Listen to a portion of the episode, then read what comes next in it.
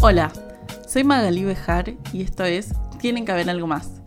Todos los viernes traemos las mejores ideas que cada invitado compartió en su entrevista en 10 minutos. Entérate del detrás de escena y mis recomendaciones uniéndote al correo semanal en tienenquehaberalgomás.com barra correo.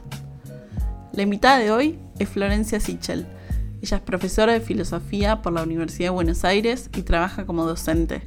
Es capacitadora en Escuela de Maestros y se dedica a la creación y divulgación de contenidos sobre filosofías e infancias. Es autora del libro ¿Y vos qué pensás? y de Hartas, su newsletter semanal de filosofía y maternidad. En este clip hablamos de cómo monetizó su correo, el poder tener tiempo, tomar decisiones con angustia y hacer cosas a pesar del síndrome del impostor. Su entrevista completa la puedes escuchar en el episodio número 40 quiero monetizar hartas. ¿De qué manera? Porque yo también sentía que había una comunidad que había construido y que la quería cuidar. No quería que de golpe pensaran que era, no sé, la nación, viste, un espacio corporativo que de golpe tenía su suscripción mensual. Es como yo soy yo sola, ¿de qué me voy a disfrazar? Entonces, lo primero que hice fue escribirle a la comunidad y contarle también este problema, ¿no? Ya me venía pasando que hace mucho, muchos lectores me decían, ¿cómo podemos colaborar? ¿Tenés un cafecito? ¿no? Esta, idea de empezar a querer aportar también ellos como usuarios a mi contenido. Lo primero que hice fue abrir esa, eh, la plataforma del cafecito, que está buena porque la gente te puede dar dinero cada vez que quiere, pero eso tiene un problema, que es que vos todo el tiempo tenés que estar pidiéndoles que te den plata y además, yo a fin de mes no sabía con cuántos cafecitos iba a contar. Entonces ahí tomé de, modelo a mi mentor, pero también a mi amigo Valentín Muro, que es un filósofo que tiene un newsletter que se llama Cómo funcionan las cosas.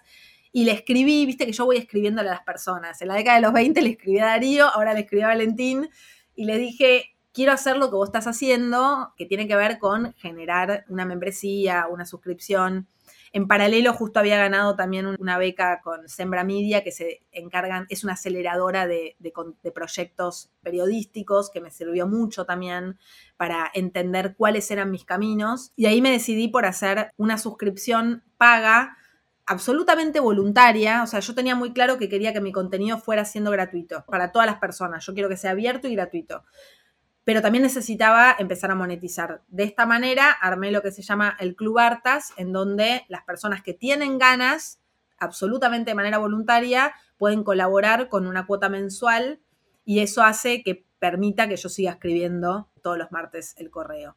Y lo mandé con mucho miedo, con mucho, mucho miedo, pensando que no se iba a suscribir nadie y otra vez, la sorpresa, se suscribieron un montón de personas y hoy puedo decir eh, que se volvió un trabajo remunerado. ¿Cómo hiciste la transición para ir dejando esos trabajos, esos múltiples trabajos en relación de dependencia, hasta dedicarte full time con Artas? No renuncié a todos los trabajos en relación de dependencia porque hay algunos que me gustan. Yo trabajo en el Ministerio de Educación asesorando. Me quedé sí con unas pocas horas en secundaria por esto que te digo que para mí la secundaria tiene ahí una posibilidad creativa muy grande. O sea, a mí me fascina darle clases a los adolescentes, pero el resto del tiempo me dediqué sí a poder hacer, o sea, algo que me, me tomó por sorpresa fue que es espectacular tener tiempo. Yo no, hasta el momento no tenía tiempo y de golpe empecé a tener tiempo. Y gracias a que tuve tiempo, surgieron oportunidades increíbles que pude aprovechar como escribir dos libros que salen ahora y que no lo había podido hacer antes porque estaba todo el día trabajando. Yo soy muy consciente igual de esto y de estas limitaciones y del privilegio que tuve ahora, pero también me parece que hay que visibilizar la dificultad. Digo, es muy difícil, sino porque vivimos en una época en la que pareciera ser que con ganas uno puede hacer todo. Y lo cierto es que con ganas no podés hacer todo, porque estamos cansados, porque tenemos 80.000 trabajos. Entonces, como yo era muy consciente de eso y porque durante mucho tiempo no pude hacer todo lo que quería, esta vez dije, bueno, yo necesito estar más tranquila. Entonces, lo que me permite tener un sistema de suscripciones, lo que me permite haberme animado a dar talleres, que es algo que también empecé, a dar talleres de filosofía y maternidad, que se llama Maternidad de Filosas y que está buenísimo porque desarmamos algunas ideas, es que ahora puedo tener más tiempo para dedicarme a lo que más me apasiona, que es escribir y, leer. ¿Qué te da miedo cuando estás ahí queriendo renunciar. Eh, lo que le da miedo a muchos mortales, que es, por ejemplo, de que iba a vivir, cómo pagar el alquiler, que no se suscriba a nadie. Apareció, por supuesto, un gran síndrome del impostor de cómo yo me voy a permitir vivir de lo que quiero. O sea, es una locura. Como, esto es una locura, no, no puede ser posible, ¿no? Yo no puedo vivir de lo que quiero. Yo vengo de una familia clase media muy trabajadora, que trabajaron en relación de, la, de dependencia toda su vida y donde el trabajo siempre va de la mano de mucho sacrificio. Yo nunca tuve otra posibilidad de modelo, ¿no? Es como que no me imaginaba. Y de hecho, durante mucho tiempo pensé que ya está. Cuando empecé a pensar todo esto, que yo ya tengo 32 años, sé que soy muy joven, pero también por otro lado sentí que ya era muy tarde. Como, ya está, ahora me voy a poner otra vez a empezar de nuevo como que todos esos miedos estaban mezclados todo el tiempo y por momentos me abrumaba mucho y me daba mucha inseguridad. Por supuesto, ahí aparece de nuevo esta sensación irreversible que a diferencia de la maternidad, uno puede volver a lo anterior. Entonces yo dije, yo me voy a arrepentir si no me animo. Ahora, si me animo y después no es lo mío, voy a volver, porque yo amo mi trabajo también de antes, yo amo la docencia, o sea, a mí no me da vergüenza decir, probé cinco años esto y si no funciona, vuelvo. El ejercicio que yo hice fue a futuro. ¿Cómo quiero estar a los 40 o a los 45? ¿Quiero seguir en los trabajos en los que estoy o me imagino puntos suspensivos? Y yo me quise imaginar los puntos suspensivos como escribiendo libros, haciendo lo que hago. Y bueno, es hacia eso a lo que estoy apostando, ¿no? Y hacia lo que decidí animarme. ¿Te diste un tiempo para probar o planificaste de alguna forma como tu economía antes de tomar este paso? Sí, recontra mil planifiqué porque formo parte de una familia que necesita de los ingresos para, para, subsistir. Por supuesto, también lo hablé con mi pareja. Fue como yo necesito tomar esta decisión y necesito que la acordemos. Por supuesto, ver primero su viabilidad, porque si no fuera viable no lo podría haber hecho. Pero nos fijamos cuántos ahorros teníamos, hicimos como cuentas de cuántos meses podíamos de alguna manera pilotearla y después fue, eso me permitió contar con la tranquilidad de la red. Se habla mucho de tener red. Bueno, en estos casos se vuelve valiosa la red. Que uno pueda decir, yo estoy tomando una decisión que tiene un costo, que también lo asumí, fue como de golpe, bueno, la verdad, si tengo que salir menos, voy a salir menos, si tengo que salir a comer menos afuera, voy a salir a comer menos afuera. ¿Por qué? Porque lo estoy decidiendo. Y ahí aparece la libertad también, ¿no? Que, que hablábamos antes. Para mí la libertad es esto. Hay un filósofo que me encanta, que es Sartre, que él dice, la libertad se juega en las decisiones y las decisiones muchas veces dan angustia, ¿no? Porque decidir tiene que ver con esto, con sabernos libre. Y yo por momentos estaba muy angustiada, pero con la confianza también de que estaba haciendo lo que quería. Así que por supuesto que lo hablé, tras un plan que por suerte después fue, fue mejor de lo que esperaba. ¿Cómo convivís vos con el síndrome del impostor? Que ya lo mencionaste.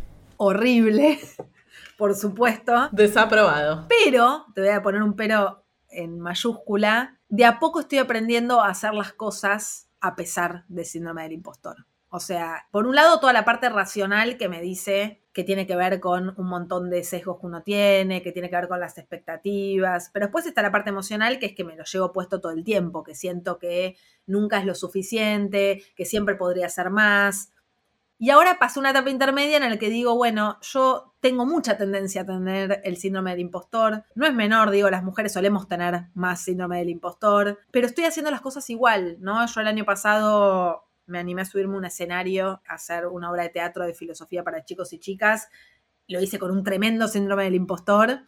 Y ahora el proceso de escritura del libro también fue con un síndrome del impostor muy alto. Todo el tiempo sentía que no sabía si sabía lo demasiado para escribir un libro de filosofía, ¿no? Todo el tiempo aparecía el fantasma de los profesores de la facultad, que además nunca lo van a leer porque mi libro es para otro público. Pero bueno, yo creo que hoy en día lo que hay que tratar de hacer es hacerlo igual, ¿no? El problema sería si el síndrome del impostor no me permite hacer las cosas. Yo lo que trato de hacer es como no escucharlo tanto y decir, bueno, yo lo voy a hacer igual y en todo caso siempre va a estar la instancia de, aprendizaje a partir de eso. Sí, que no te frene. Y relacionado a esto, ¿qué creencias limitantes sentís que te deshiciste en todo este proceso de dos años? Bueno, tengo un montón de creencias limitantes también. Una de ellas en relación al trabajo en relación de dependencia. Yo no me imaginaba como... Yo creo que, bueno, hoy está muy de moda, ¿no? El, el mundo emprendedor, ser freelance. Yo creo que está buenísimo, pero también tiene muchos desafíos también es algo de lo que hay que hablar más, ¿no? También creo que la discusión no debería ser trabajo en relación de dependencia o, ser independiente, sino qué tipo de trabajo hacemos, porque vos podés trabajar en relación de dependencia en la NASA y ser tremendamente desafiante y el problema ahí, y, trabajar y ser independiente y tener, no sé, un proyecto que, que sea muy poco desafiante. Entonces, para mí, algunas creencias limitantes venían en torno al dinero, por ejemplo, a creer que yo solo podía ganar dinero a través de otras personas y no verme a mí misma como, como, una persona que podía generarlo. A creer esto que todavía estaba empezando, ¿no? Esta cosa de siempre soy una eterna aprendiz cuando ya llevo 10 años haciendo lo que hago y creo que tengo mucho también para compartir, ¿no? Y eso el libro para mí fue una gran experiencia de aprendizaje, poder decir, yo puedo escribir un libro compartiendo todo lo que sé que por supuesto, de acá a 10 años espero saber mucho más, pero si voy a esperar a saber todo, no voy a poder hacer nada. Entonces, esas dos grandes creencias para mí fueron fundamentales.